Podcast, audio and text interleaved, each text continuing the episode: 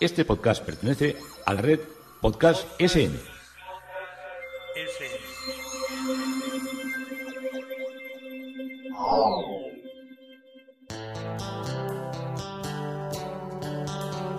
Historia con sentido. Un podcast realizado y presentado por Juan Carlos González.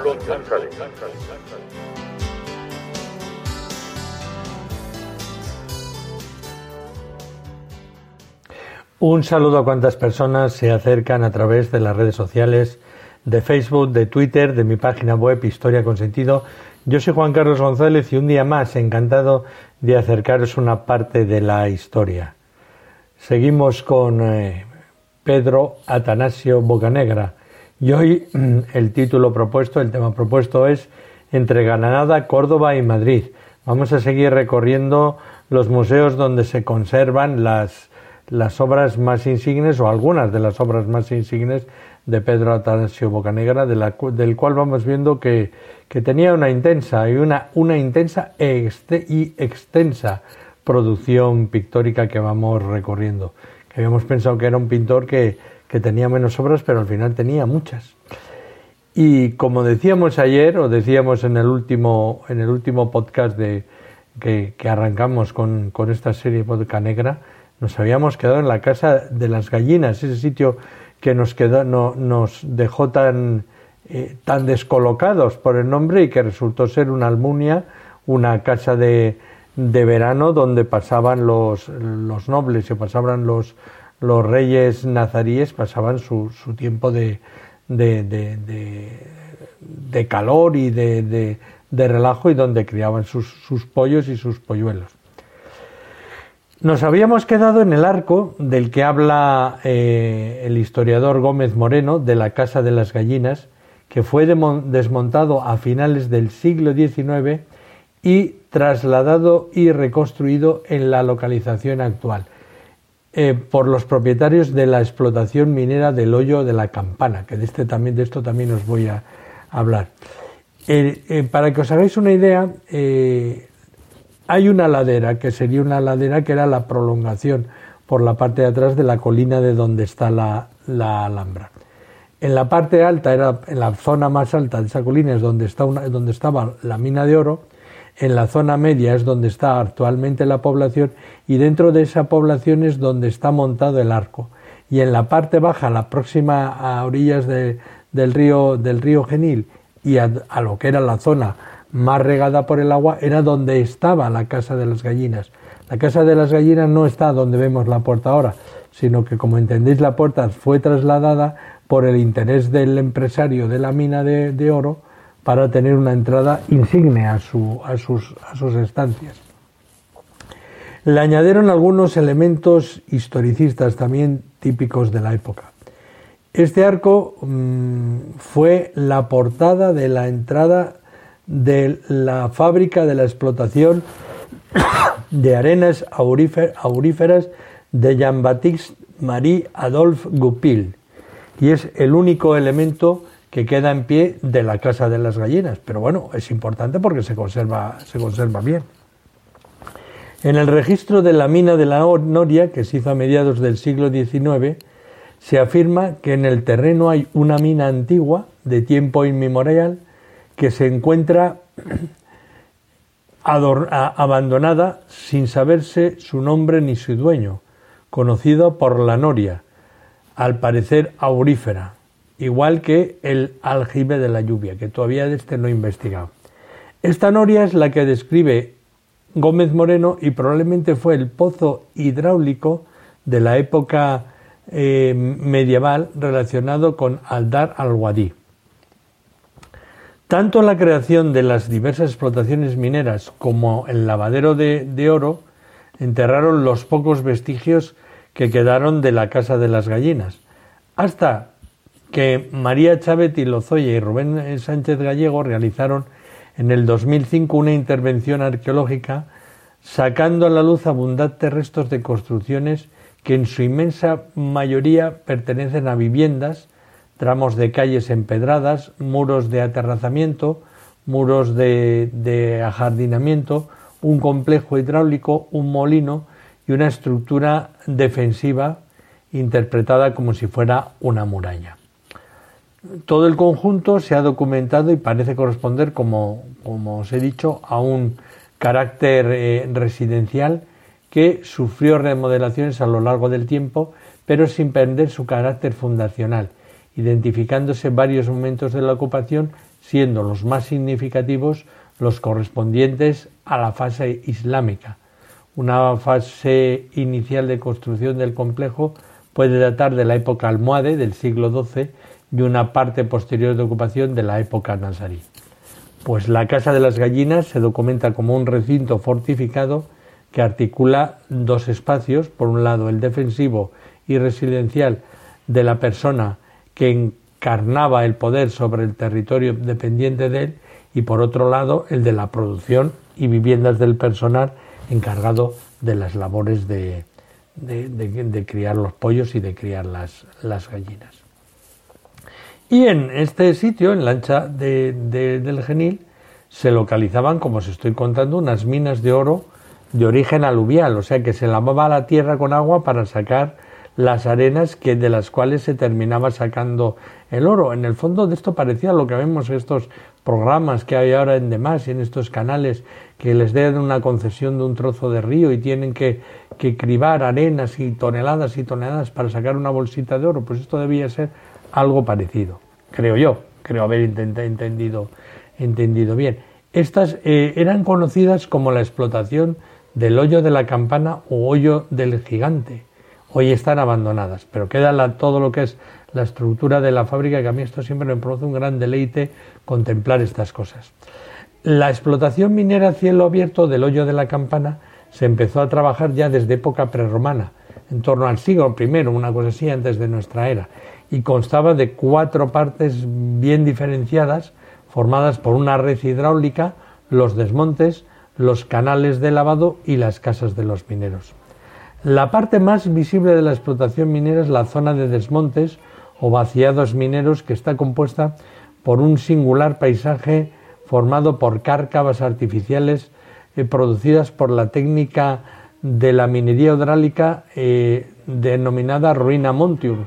en ruina de las montañas. Pues eh, exactamente, esta técnica consistía en desmontar los cerros auríferos inyectándoles agua, provocando gigantescos de, eh, desprendimientos. El agua se encauzaba hacia el interior de, la montaña mediante una serie de gadelías o pozos excavados en, eh, en los frentes de la explotación. El líquido era liberado dentro de las montañas y con la fuerte presión que ejercía sobre las mismas era capaz de desgajar paños enteros de la latera, provocando, junto a un ruido que debía ser ensordecedor, la ruina de la montaña que se había formado desde hacía más de 8 millones de años. Y el máximo eh, eh, exponente de este tipo de minas romanas a cielo abierto se encuentra en las, en las minas de las médulas de la provincia de León que muchos habréis visitado y conocéis, que está como todo deslavado, como montañas enteras desmontadas. Y eh, esta técnica de, la ruina montium romana se dejó de utilizar en torno al siglo III fundamentalmente por el alto coste de, mantenimiento de la mano de obra que tenían que hacer ya entonces. Los romanos crearon una amplia red hidráulica para llevar el agua para reventar la montaña de más de 10 kilómetros compuesta de canales, depósitos y zanjas de evacuación de, los conglomerados para, para poderlos lavar. En la época islámica la zona era ya conocida como Lanyar, que quiere decir lugar abundante de charcos de, agua, porque esta zona es un delta que recibía los aportes de los lodos y, barros procedentes de la, de la, antiquísima mina. ¿Entendéis lo que hacían? Cogían el agua más atrás del, del, del río, del cauce del río, la elevaban hasta donde estaba la mina, reventaban la montaña, la montaña se iba desplazando ladera abajo y al final acababa formando charcos y formando aglomeraciones de barro y de arena justo en lo que era la orilla del río donde seguían lavando el mine, en, el, mineral. Eh, según los escritos conservados desde el siglo X hasta el siglo XIV de la tradición nazarí, la tradición árabe, al parecer durante esta dominación La extracción de oro rojizo se realizaba bateando, haciendo bateas entre toda esta arena, en los ríos Darro y Genil, en toda esta arena que bajaba por el río después de haber desmontado la montaña. Y tras la conquista de, Granada, los nuevos pobladores se interesaron por la existencia de oro, tanto en los ríos Darro como en el Genil, como en los cerros inmediatos de la Alhambra. Sin embargo, ya el oro que provenía de América era más fácil de extracción y provocó que los escasos eh, aureanos clandestinos o los que se dedicaban a, seguir ahí cribando la tierra, pues ya desistieran. Tras eh, el gran alboroto que se formó por la nueva fiebre del oro, que, a los, que, los viajeros, los viajeros eh, románticos llegaron, llegados de la, a, Granada en, la época romántica, les gustaba visitar las zonas de bateo. Hay una, una inglesa, Louise Tennyson, que escribió en 1850-53. Algunas veces el lecho del, río se ve animado por la presencia de unos cuantos buscadores de oro de aspecto miserable, cuyas recompensas de ningún modo se pueden corresponder con su perseverancia. La arena marrón oscura, cuando se lava, proporciona unos cuantos gramos brillantes, suficiente para probar los derechos del río para que sea llamado el dorado darro y para pagar el trabajo de los pobres por unos cuantos reales al cabo del día. Al principio parece que era más abundante y a Carlos V cuando llegó a Granada le, regalaron una corona hecha con el oro del darro. En el año 1873 Carlos Álvarez de Sotomayor solicitó como representante de la Compañía Hispano-Francesa de la Sociedad Anónima de Terrenos Aurífonos de España la autorización para crear un canal que partiera desde el río Aguas Blancas hasta la explotación aurífera del Cerro del Sol. El proyecto de Sotomayor, tras ser abandonado en, un primer momento, se volvió a retomar en 1880 por su nuevo propietario, el empresario y galerista de arte parisino Jean Adolphe Goupil. Esta construcción fue proyectada por Edmond Guillerin Tarayé, y es conocido como el Canal de los Franceses. Jean Adolphe Goupil invirtió 10 millones de francos de la época para reabrir las minas de, de Lancha del Genil. Construyó el Canal de los Franceses y una serie de instalaciones con oficinas, viviendas y estanques de lavado que actualmente están en ruinas y que podemos ver en, la ladera. Los franceses utilizaron una técnica algo diferente a la que emplearon los romanos. Ahora las laderas se desmontaban mediante la fuerza de potentes chorros de agua aplicados a la parte alta de la montaña, y el agua y los materiales devastados eran arrastrados mediante diversos canalillos de lavado fino, llegando finalmente a los tanques donde se separaba el oro. Como curiosidad, eh, contar que, la portada de la entrada de, la, de la fábrica es la, que daba, era la iconográfica, de la, que daba icono al, a la empresa y ya en 1893, tras la muerte de Adolf Goupil, propietario de las minas, la empresa decayó, sus herederos esperaban una rentabilidad elevada y rápida y esto provocó cambios de estrategias y ruina de la empresa y en el año 1901 George Constant adquirió la explotación eh, de la Sociedad Anónima de los Terrenos Auríferos de España, rehabilitando el lavado de la arena aurífera. Esta actividad duró hasta el primer tercio del siglo XX, cerrando ya la mina de oro definitivamente en torno a 1930. Y durante la Guerra Civil la mayoría de, las galerías se cegaron para evitar que fueran refugios de los maquis, porque los maquis se descolgaban, había maquis arriba en, lo que era la sierra, los hombres de la montaña. Esto un día os hablaré de, todo eso, porque la gente tenía tanto pavor que no, no, no se atrevían a llamarles los maquis, pero había bastantes maquis en lo que era Sierra Nevada y tenían miedo de que bajaran tan próximos a, Granada que se colaran en las minas y de que ahí pudieran organizar eh, tiroteos o asaltos a lo que era prácticamente la ciudad de Granada que está a tres, a tres kilómetros. Como habéis visto, una interesante excursión hemos hecho por, por todo esto que nos parecía que, iba, que, era, que era una cosa que no tenía nada que ver con lo que al final era. la casa de las gallinas. Pensábamos en un gallinero y nos encontramos con una mina de oro y con una almunia de veraneo nazarí.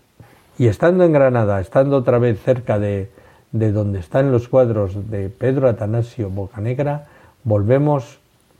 al Museo de Bellas Artes de Granada a continuar con el cuadro San Rafael propone a Sara que tome por esposo a Tobías. Se trata de la representación de, San Rafael proponiendo a Sara que tome como marido de Tobías, y en un primer término aparecen las dos figuras de pie, San Rafael por la mano y con la mano izquierda levantada, mirando y hablando a Sara, y esta a su vez con la mano derecha eh, puesta sobre el, pecho que le está mirando. Y al fondo, en el lateral derecho, hay un arco y hay una escena en el interior donde aparecen varias mujeres, dos de ellas se encuentran eh, dialogando sentadas con canastas de ropa a su alrededor. Y todas las figuras van vestidas a la usanza de la época. Según el historiador de, de, de, Bocanegra, Orozco es uno de los intentos de Bocanegra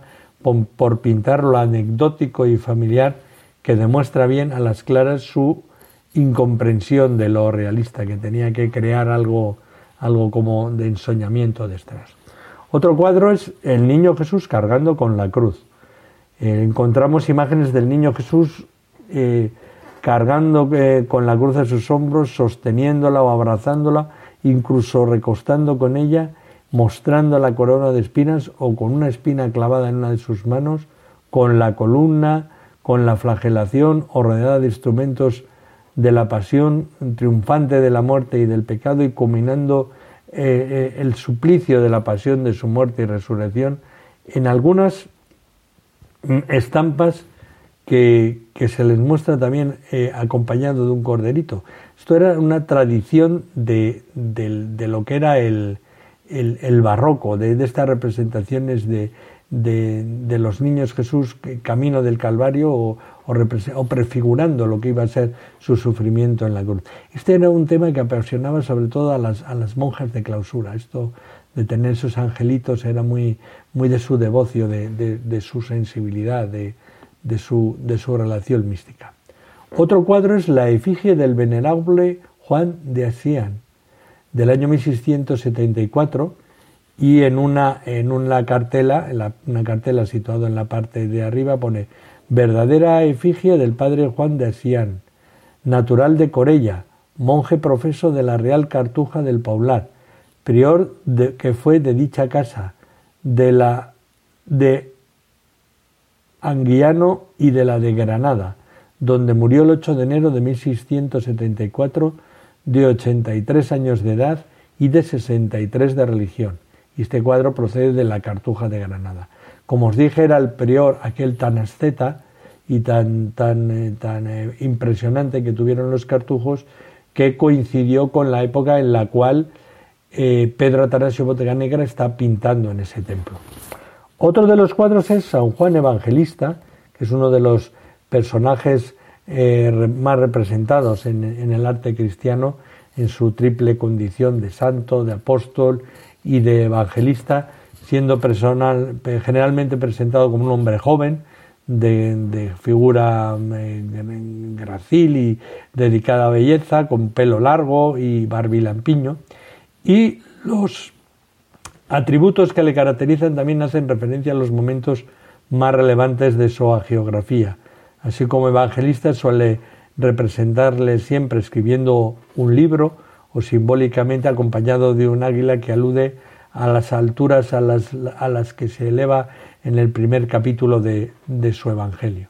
El cáliz es otro de los atributos simbólicos de San Juan, aludiendo a la misma, a la última cena, pero también en, en conexión con la leyenda según la cual el sumo sacerdote del templo de Diana le ofreció una copa de vino envenenado, por lo que en, ocasiones eh, de la copa sale una serpiente, un dragón que representa a dicho,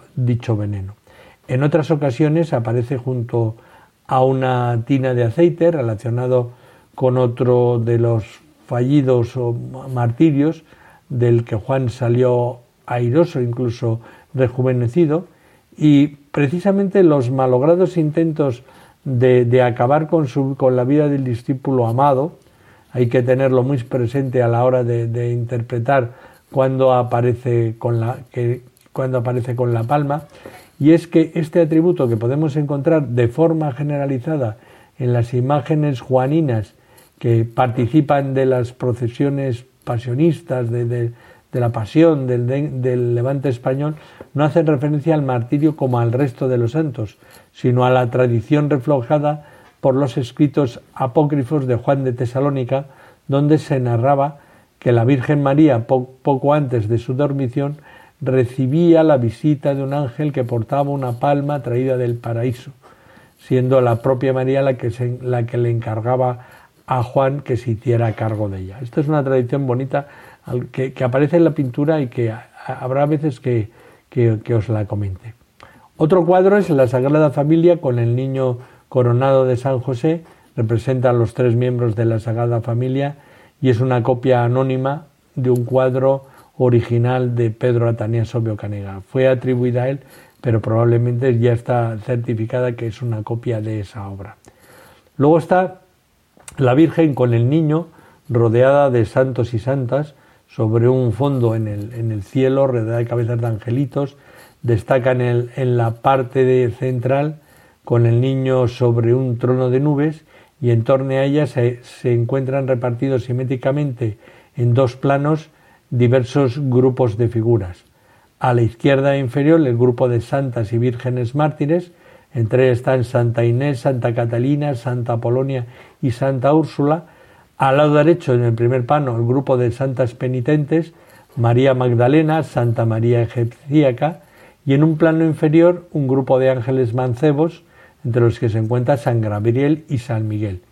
Esta composición de formato horizontal forma eh, pareja con otra del mismo tamaño y tema, con la única diferencia que son santos los que acompañan a la Virgen, y se cree que ambas corresponden a la etapa madrileña del pintor.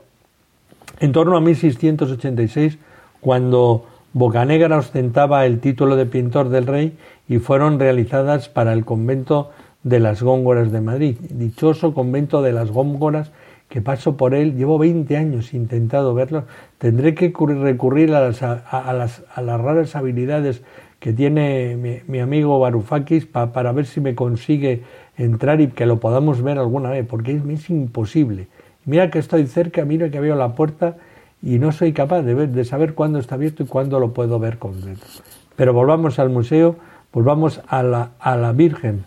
con el niño rodeada de santos y de ángeles. Y de ahí ya nos pasamos a las obras de Pedro Atanasio Bocanegra en el Museo de Córdoba. Como os he dicho, entre Granada, Córdoba y Madrid nos vamos a mover hoy. Eh, una de las obras mm, más, eh, más eh, bellas de él es un Cristo, Cristo crucificado. La obra representa al Cristo expirante de, tres clavos, o sea, las dos de las manos y uno solo para los pies, con la cabeza y la mirada dirigidas hacia la izquierda del espectador y hacia el cielo. No presenta la llaga de la, de la lanzada, pero de los clavos brotan finos hilos de sangre que van a parar a un cáliz situado a los pies de, de, de, la, de la cruz. De tipo plano, solo desbastada en lo que es su eje central, la cruz, eh, mientras que en la parte superior aparece el, el, pergamino con la inscripción Jesús Nazareno, Rey de los Judíos, en latín, griego y arameo. La composición es de un carácter muy equilibrado y queda cerrada por un, por un angelillo compungido por cada lado, uno de los cuales representa eh, se presenta con las manos juntas en, como en señal de oración y en la parte inferior un paisaje, eh, un crepúsculo que deja ver una parte de una arquitectura de la Jerusalén celeste. Por lo demás, Cristo presenta una anatomía bien definida, con los brazos clavados al madero en posición vertical, siendo el pie izquierdo el que monta sobre el derecho para recibir primero el clavo, siguiendo el modelo definido por Cristo eh, por, ese, por el Cristo flamenco del llamado jansenista, que fue muy, muy popularizado en la pintura flamenca en el siglo, en el siglo XVII, especialmente por Pedro Pablo Rubens y los eh, grabadores como Galé, Bolsver o Pontois, que alcanzó un gran éxito en toda Europa, donde existen numerosos ejemplos tanto como en pintura como también en tallas de, marfil. Estaba, eh, procede del, convento del Santo Ángel de Córdoba, mm, eh, forma parte del convento de Santo Ángel, era eh, del convento de los capuchinos, aunque no sabemos si fue una obra que llegó de otra parte o exactamente de cuando se empezó, se empezó a crear un depósito de lo que eran las obras desamortizadas. También en este museo está la matanza de los inocentes, que representa un delante de un edificio de estilo barroco se desarrolla una escena en la que por la izquierda un lacayo atraviesa con su espada a un niño que sostiene en vuelo, mientras que por la derecha dos mujeres tiran de la cabellera un segundo lacayo que colabora con la matanza y la primera de ellas porta eh, otro niño en su brazo. En el suelo una mujer llora a un niño que yace bajo otro, mientras un tercero aparece en el ángulo inferior izquierdo. Es como una gran escabechida. Y arriba en el centro aparece un angelotel con una corona de laurel revoloteando en picado junto al arranque de una columna sobre un, sobre un pedestal. Las obras de Pedro Atanasio Bocanegra en la Academia de Bellas Artes de San Fernando de Madrid. Una gran obra es la Alegoría de la Justicia. El completo, el conjunto que completa la escena, que comprende angelotes, también mensajeros de paz, una alegoría de la abundancia y dos figuras vanoniles. En lo alto una areola de la luz y un Cristo resucitado coronando a un rey justo. Bocanegra puebla aún más el episodio con elementos secundarios, un grupo de ángeles que, que rechazan a los enemigos de, la paz. Otro de los cuadros de, de, esta colección de Bellas Artes de San Fernando, San Juan Bautista, o simplemente Juan el Bautista, o el Bautista, o San Juan, que fue este predicador itinerante judío, coetáneo de Jesús de Nazaret, nació a finales del siglo I de Cristo, y es venerado como un, pues un importante personaje religioso en, el cristianismo, en, el Islam, y por lo que he estado leyendo, después de que os conté las historias de, del jardín Bajay de, que, estaba viendo y que, que, me dio sentido, que me dio sentido allí en el monte Carmelo, una, una de, los, de, lo, de, los intentos que, que os conté, también es muy querido en lo que es la fe Bahá'í y es considerado un profeta por todas estas confesiones, por todas las ramas del cristianismo que le han proclamado santo y venerado, y es considerado como el Mesías del mandeísmo. Esto del mandeísmo me tengo que meter aquí a ver, a ver de qué va esto. Jesús Juan usaba el bautismo como sacramento central de su movimiento mesiánico y la mayoría de los académicos están de acuerdo en que fue Juan el que bautizó a Jesús. Algunos académicos creen que Jesús fue discípulo de Juan y varios evangelios cuentan que algunos de los seguidores de Jesús habían sido antes seguidores de Juan el Bautista. Juan el Bautista también fue mencionado por el historiador judío Flavio Josefo, que es el que nos da siempre un importante aporte de, la, del, de lo que era la época histórica y más real del tiempo, de los tiempos de Jesús. Algunos eh, estudiosos mantienen que Juan estaba influenciado por el movimiento semiascético de los esenios, que esperaban el Apocalipsis y que mm, practicaban rituales muy relacionados con el bautismo, aunque tampoco hay evidencias definitivas de que, de que apoyen esta, esta teoría. Y según el Nuevo Testamento, Juan anticipó a una figura mesiánica mayor que él mismo y que vino a ser Jesús. Y los cristianos hablan de Juan como el precursor de Jesús por haber anunciado su venida. Juan también tiene elementos comunes con eh, el profeta Elías. Por ejemplo, si veis en Mateo 17, 12, 13, ahí podéis encontrar cuando habla de, todo esto que es la, eh, el, Elías. Unos dicen que, Juan el Bautista, otro que, que Elías. ¿Quién, ¿Quién eres tú? cuando le preguntan a Jesús. Juan el Bautista es mencionado por los cuatro evangelios canónicos y, y en el evangelio no canónico de los nazarenos. Y los evangelios sinópticos de Marcos, Mateo y Lucas describen el bautizo de Jesús y el evangelio de Juan hay una mención tácita a este hecho. Y vamos a parar aquí porque nos hemos extendido desde esa mina a ver las obras que están en Bellas Artes de San Fernando de Madrid. Hoy el recorrido se titulaba Entre Granada, Córdoba y Madrid y estamos recorriendo toda la presencia museística de nuestro gran Pedro Atanasio Bocanegra. Yo soy Juan Carlos González y un día más encantado de acercaros una parte de la historia.